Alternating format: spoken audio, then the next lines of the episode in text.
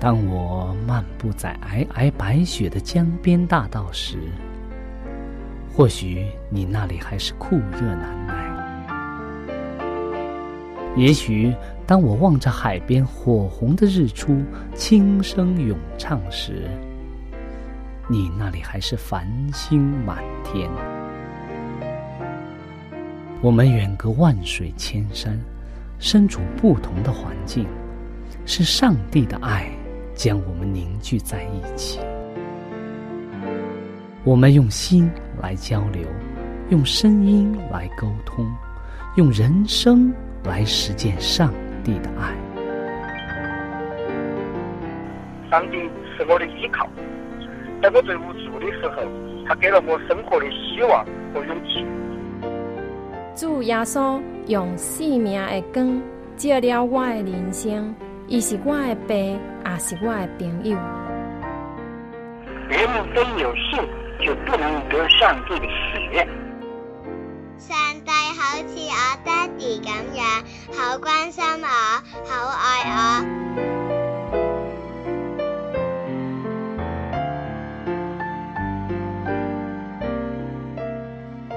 亲爱的听众朋友，我是小明，欢迎您收听由我为您主持的《小明说事》节目。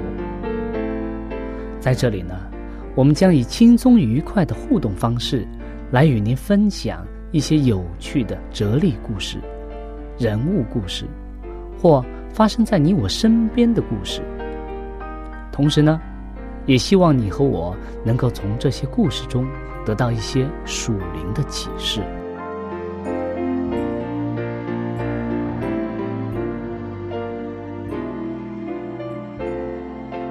欢迎您收听《小明说事》。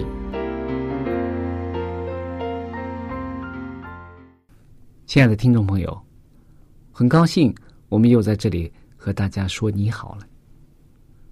我们很高兴有这样的时间和机会，能和大家一起分享上帝在我们生命当中的爱。在开始之前呢，我们先要和大家一同做一个祷告。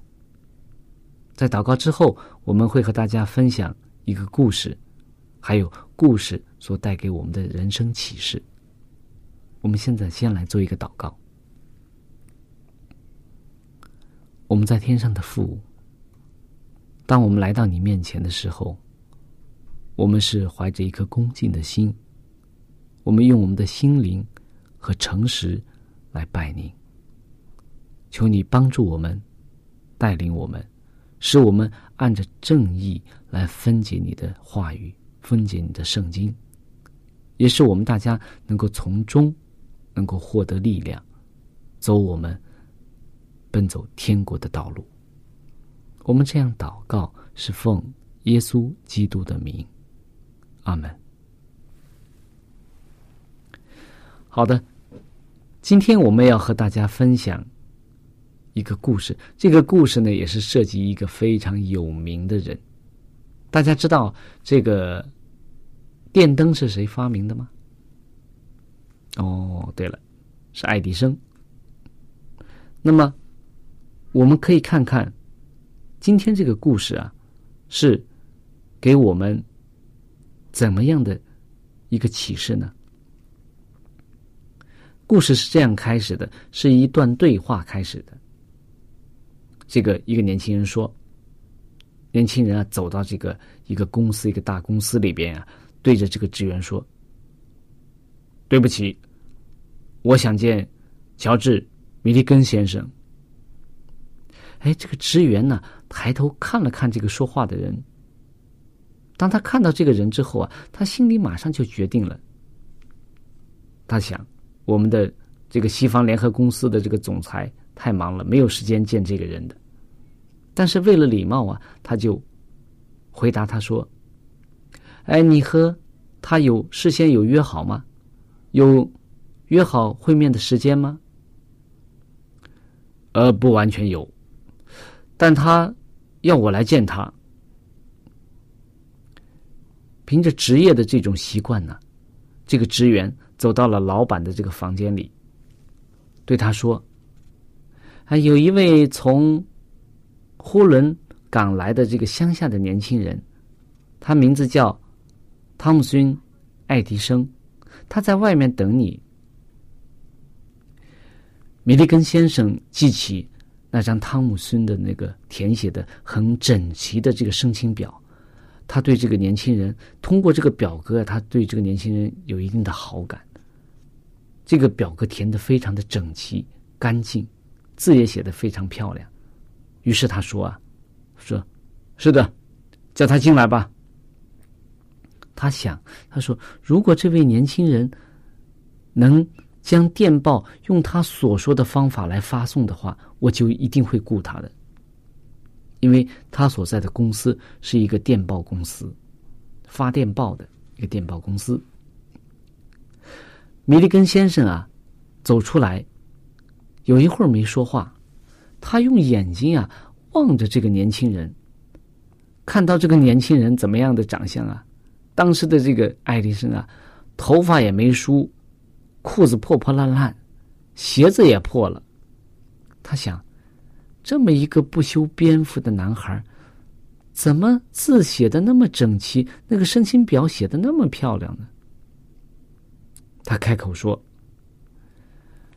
呃，今天下午五点半你再来吧，我要测验一下你的发电报的速度。”约定的时间到了，汤姆逊啊。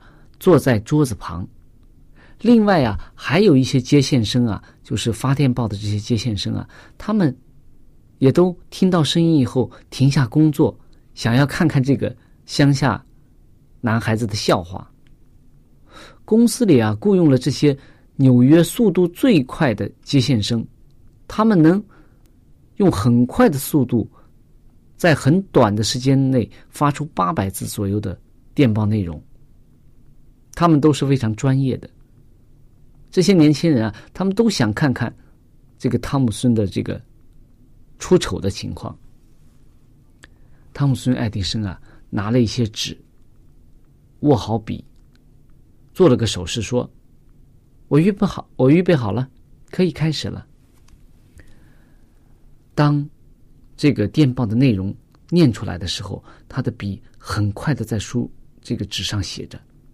内容越念越快，但汤姆兄的手啊，他的手指头动得更快了。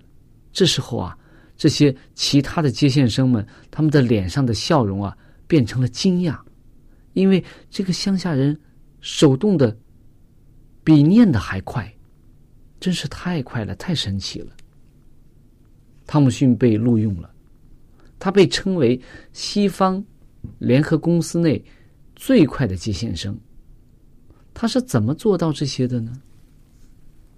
原来啊，汤姆逊善于把握各种机会，去勤奋的去练习、去实践。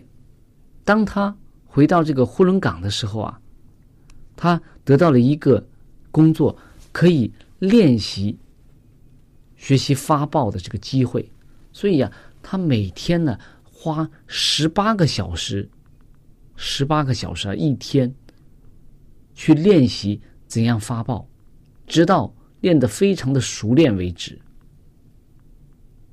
汤姆逊·爱迪生相信啊，圣经中所给我们的经验教训，在传道书九章十节有这样的经文说：“凡你手所当做的事，要。”尽力去做，这是汤姆逊、爱迪生非常相信的这节经文。所以啊，当他做任何事情的时候啊，他都非常的勤奋，非常的努力。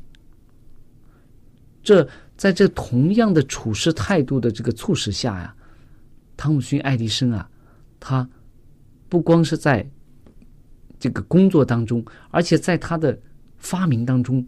也用这种方法、这种处事的态度，获得了成功，使他呀发明了电灯泡，还有许多有用的东西。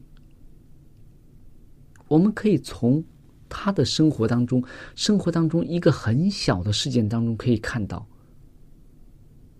勤奋、认真、尽力去做事，对我们每一个人，特别是对我们年轻人，意味着什么？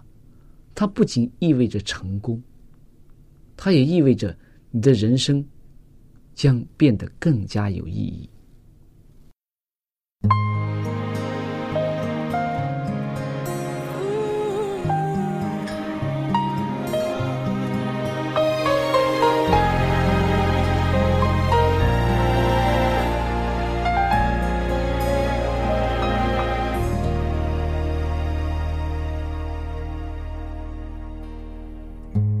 我愿意为你敞开我自己，是你灵运行在我的生命。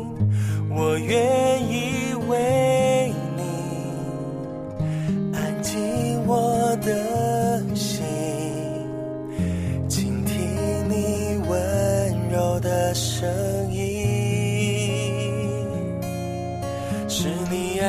满我里。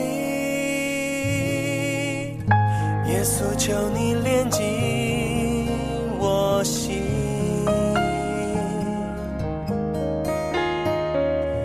所有不属于你，我都为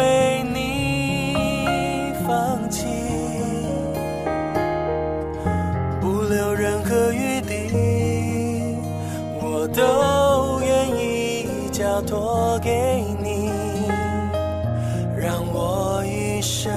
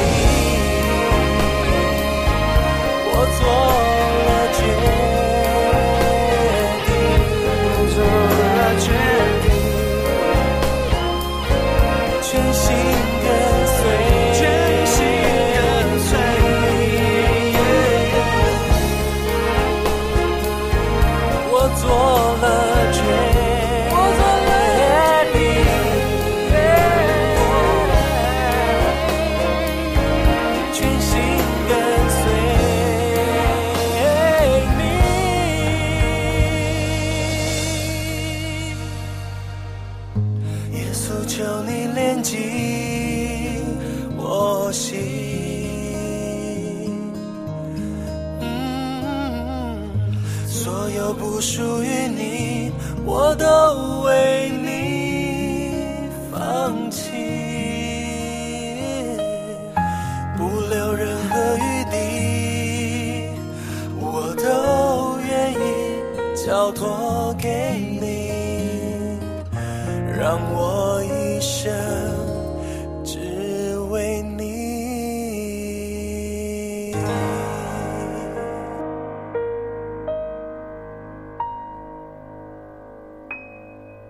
亲爱的听众朋友，刚才我们和大家分享了汤姆逊·爱迪生的故事。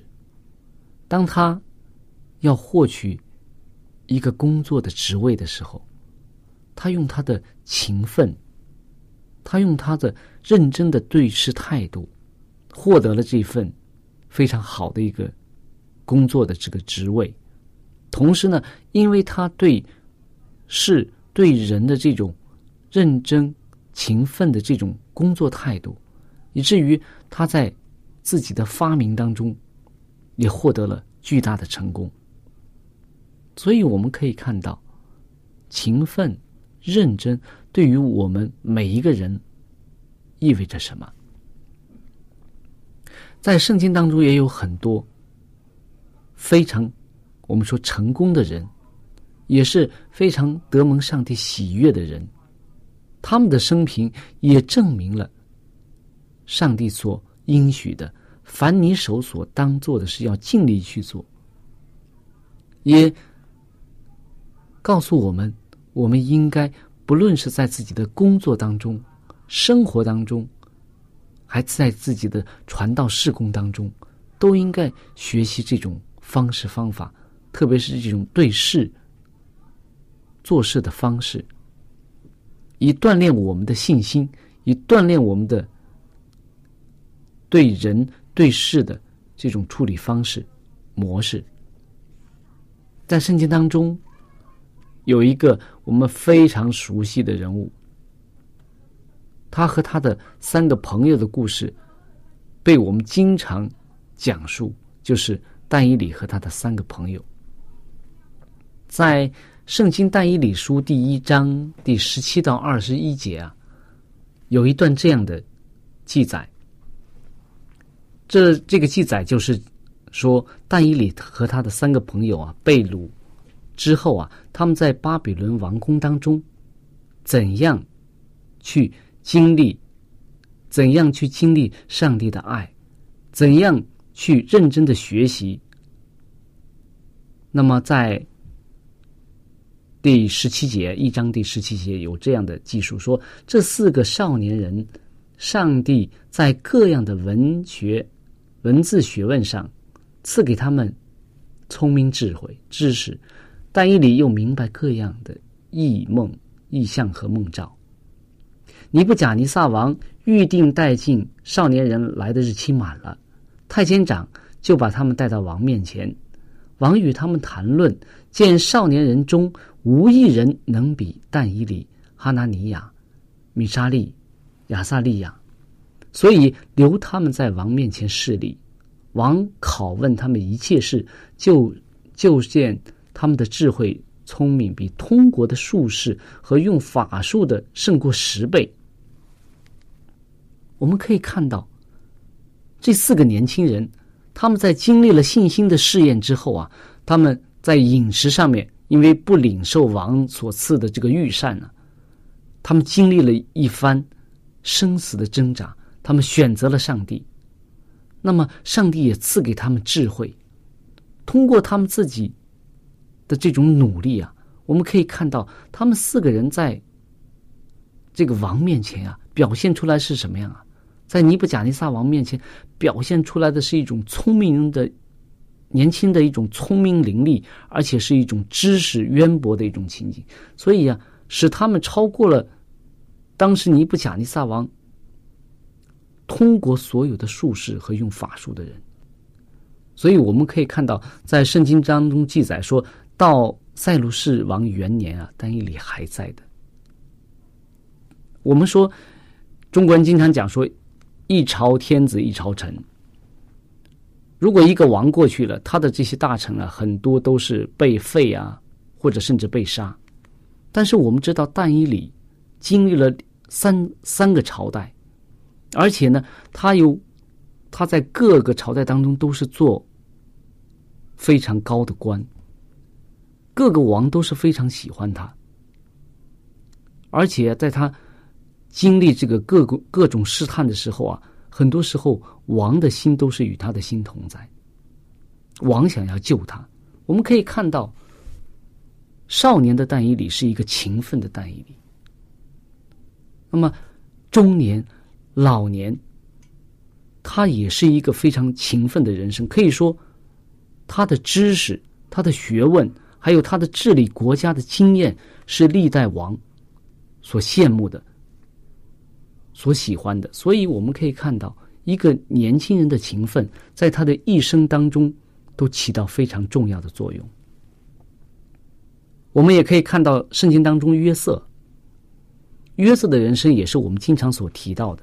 他年幼的时候，父亲非常的喜欢他，就因为一个一件非非常漂亮的彩衣啊，导致了这个兄弟们对他的这个多年的积恨啊爆发，以至于他被卖到这个埃及。但是在波提法的家中啊，因为约瑟。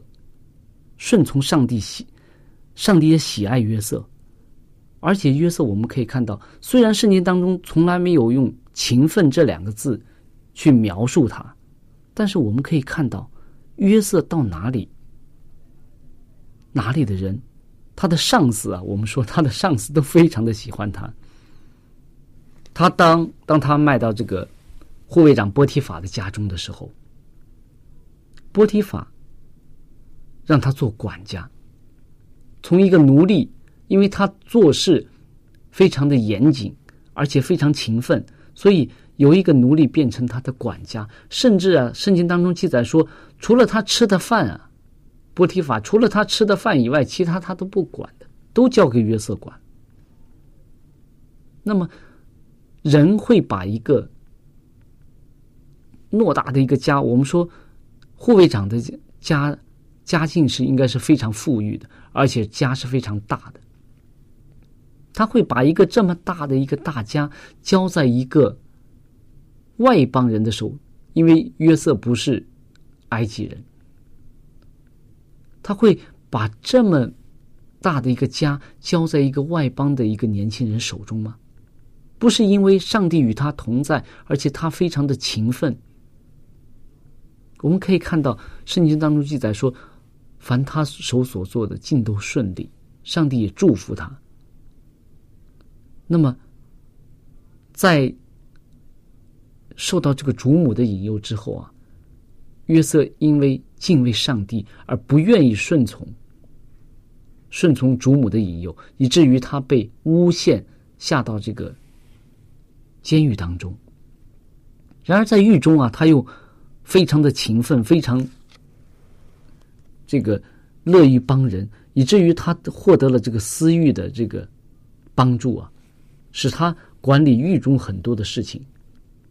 之后啊，他又遇到了善长，还有九正，以至于最后他做到了埃及宰相的位置。所以我们可以看到，年轻的约瑟，因着他对自己的严格的要求。因着对他对上帝的信靠，所以呢，他能够在王面前、埃及王面前势力，能够拯救，不光是拯救埃及全地的人，也拯救整个以色列人。那么，我们从圣经当中也可以知道，年幼的耶稣也是这样，是吗？我们看到经经常看到的是耶稣在。呃，传道过程当中的对圣经的熟悉，用圣经的话语去驳斥这些文士法利赛人，但是我们却忽略了耶稣在年幼的时候，他是怎样兢兢业业的学习圣经，怎样去问。在圣经当中，只有在路加福音当中啊，有记载说耶稣小的时候的一些事情。那么，在路加福音二章的第四十一到五十二节记载，耶稣从小认真。学习圣经和听到问道的一件事情，就是约瑟和玛利亚带着这个小小的耶稣去耶路撒冷，当他们过完节以后回来的时候啊，发现这个耶稣不见了。当他们在找了几天以后，才发现耶稣怎么样啊？耶稣还是坐在耶路撒冷的这个犹太人的会堂当中，跟那些一边听一边问，跟那些文士法利赛人们在探讨圣经的一些道理。而且众人看到他的这个聪明啊，都非常的稀奇。他是一个非常勤奋，小的时候非常勤奋。之所以他能够在撒旦试探他的时候，在文士法利赛人想要害他、找他权、找他把柄去害他的时候，他能够机智的用圣经的话语去抵挡这些人，就是因为他小时候的勤奋，也是上帝的与他同在。所以，愿我们每个人，特别是我们的青年人，我们用一颗爱主的心。去兢兢业业的去学习，去兢兢业业的工作，也认真的对待生活、对待学习、对待我们的上帝。只有这样，我们才能够在上帝面前成为一个有用的人。无论是对圣公、对社会、对家庭，我们都需要一颗勤奋认真的心。亲爱的听众朋友，我们的节目到这里就结束了。如果你有什么属灵的感受，或者是听了节目之后有什么感动，你可以用电邮的方式和我们直接联系。我的电邮地址是小明，就是拼音的小明 x i a o m i n g，小老鼠 v o h c 点 c n，我再说一遍，我的电邮是 x i a o m i n g at v o h c 点 c n。那欢迎您写信给我们，我们可以在属灵的历程上可以互相勉励、互相支持、扶持，共同奔走天国的道路。在这里。我再次感谢大家收听我们的节目，上帝祝福你，再见。